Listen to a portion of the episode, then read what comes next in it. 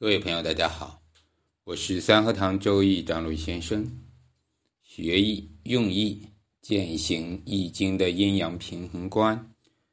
今天我们继续来一起学习南怀瑾先生的《易经杂说》。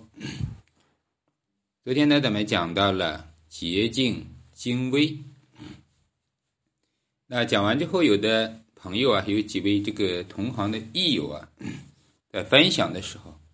也碰出了更多的一些火花，我们顺便呢，在这一节呢，跟大家一起分享关于洁净精微呢，咱们昨天也说了，它实际上呢，它代表了这个对于易经的一种高度的认识啊。南师呢，在里面也做了解说。那我们按照一种追求来讲，实际上。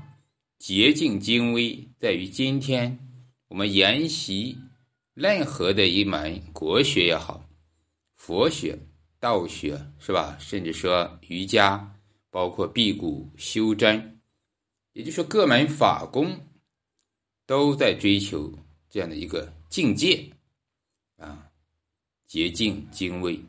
其实呢，也从科学的来讲，咱们叫内观，就是观自在，观内观。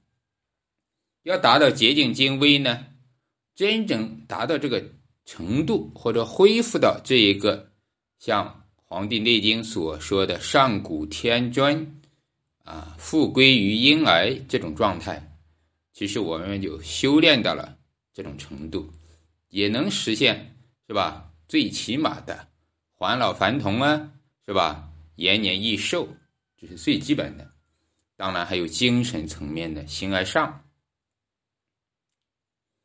那从道家来讲呢，洁净精微是吧？叫清净无为，佛教不生妄念，它都是对于易经啊这一个至高无上的一种恭敬或者敬畏，这个呢是毫不质疑的啊。那精微这两个字呢，这个南师呢说两个字则是科学的，是无比的细密精确啊。这里呢告诉我们也是。关于对于学艺的一种态度，以前这个在上课啊，就是关于八字命理辅导的时候，经常呢也跟学员呢去传导这个思想。学艺咱们叫易学难精，都知道啊。学易经所任何的易经下面的这个风水八字六爻什么奇门遁甲啊，这个入门呀都很简单。很多的学员其实都是凭着一时的热情、心血来潮或者赶时髦啊，就来报名学习掏钱。但实质上呢，大多数很多坚持不了两三个月啊，后面就经常不怎么上课了。所以呢，有时候并不是，而是说就没有踏下心来。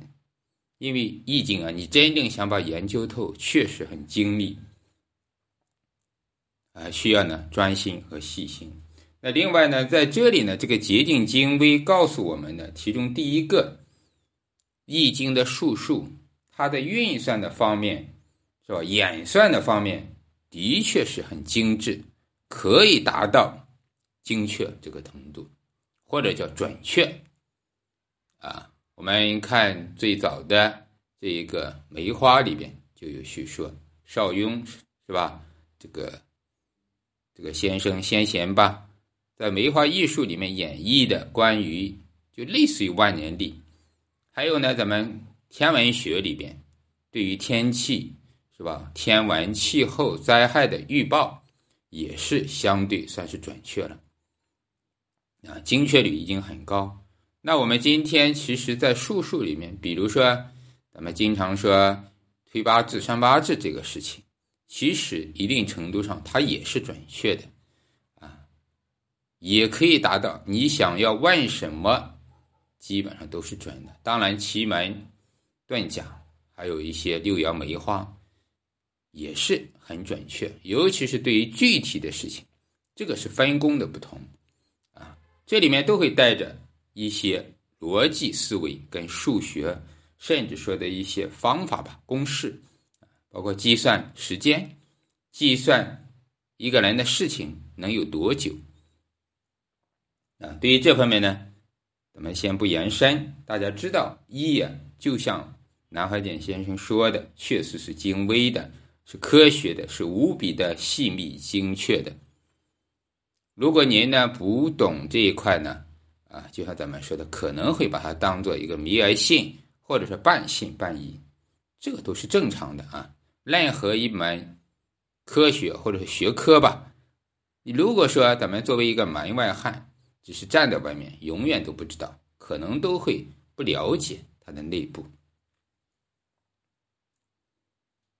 第二个呢，也就是这个捷径精微，尤其是精微，它的含义啊，实际上也包括了，就是对于易经来讲，可大可小，大到无边，是吧？任何一个天与地，那小到我们任何的这个身边的一件小事情。都可以去计算，或者叫预测，它是这样的一个意思。所以，包括上天下地、天地人物这四大啊，四大皆空是佛里面的说法啊，道里面也有四大这个境界，也就是天地人物啊，这三者它是个必然的联系。我们在常规中呢，一般都说三界天地人啊。这个三才三德以三为界限，但实际上还有一个物，万物类象，是吧？人也是万物的一种啊，所以可以称之为四大境界、四大世界、四大元素。这些元素对于易经来讲，它都做了归类，也都可以把它精微的去推算或者是计算，只是说需不需要的问题。所以咱们知道，在传说中或者流传中的袁天罡的推背书，或者叫刘伯温的烧饼歌，是吧？啊，这一类的预测，市面上民间中啊，盗版的各类都很多。相对对于每年发生的重大事情，都已经五百年都预测了。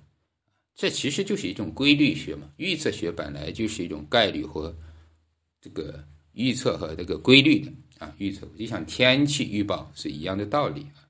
它有它的规律可遵循，所以呢，我们才可以精准的算出来。啊，这个呢是关于这个呃四大的。其实这一块呢，在宋朝的时候，咱们知道儒学的先贤朱熹啊，朱熹先生呢就说过这个关于洁净精微，视之未易这句话啊，也就是后世。除了前面的这个《礼记》里边的说法，到了宋朝啊，更加明确的把它当做了洁净精微，也就是说，《易经》这个东西真的很深，易学难精，它是无限大、无限之深啊。放之四海呢，也可以讲是皆准的一种原理或者学术，概括了所有，但包括了，也就是从抽象上来讲。它包括了所有的一切，我们能看到、能听到的万事万物，都可以去推敲或者预测、演算。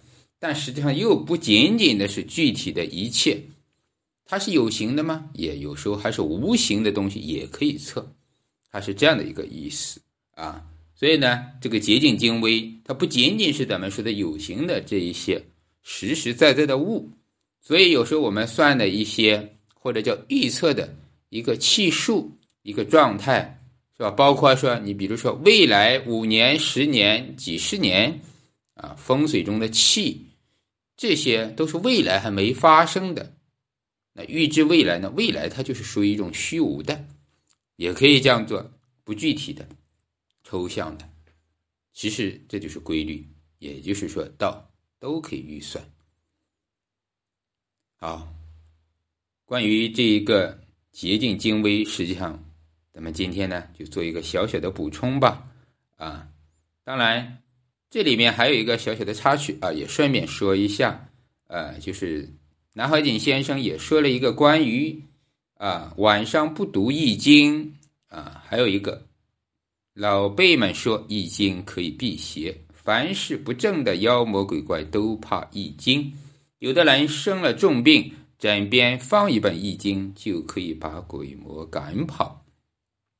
啊，这个说法的东西，实质上可以这个负责任的跟大家去讲，它有一定的功效啊，功效。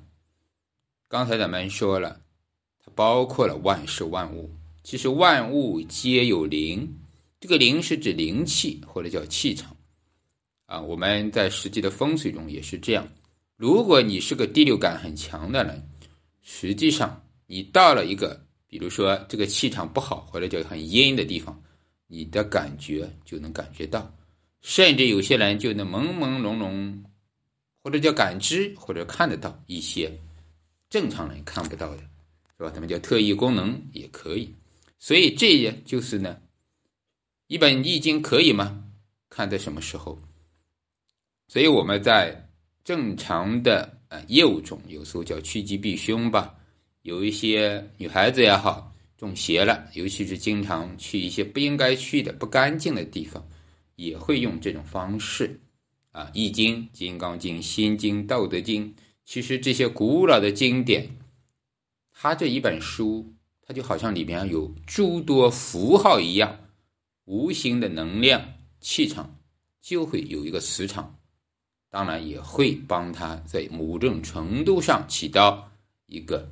治病的作用，主要是心理和精神方面的疾病。这点咱们如果懂一点心理学呀，学过心理学或者说西方的精神催眠啊，就是这样的一种功效。包括道家的画符，符号有它特殊的能量。这些关于这些特殊的知识吧，以后我们慢慢跟大家分享。这里刚好看到这个易经辟邪的事情。顺便跟大家说，啊，是完全可以的，啊，经常读、经常看、经常抄，这就是佛家、道家为什么劝大家经常抄经、读经的目的。好，希望有缘的你呢，智慧的你能明白。好，今天我们就分享那么多。大家有很多问题的话，可以评论区留言，或者说公众号张鲁先生。祝大家生活美好，再见。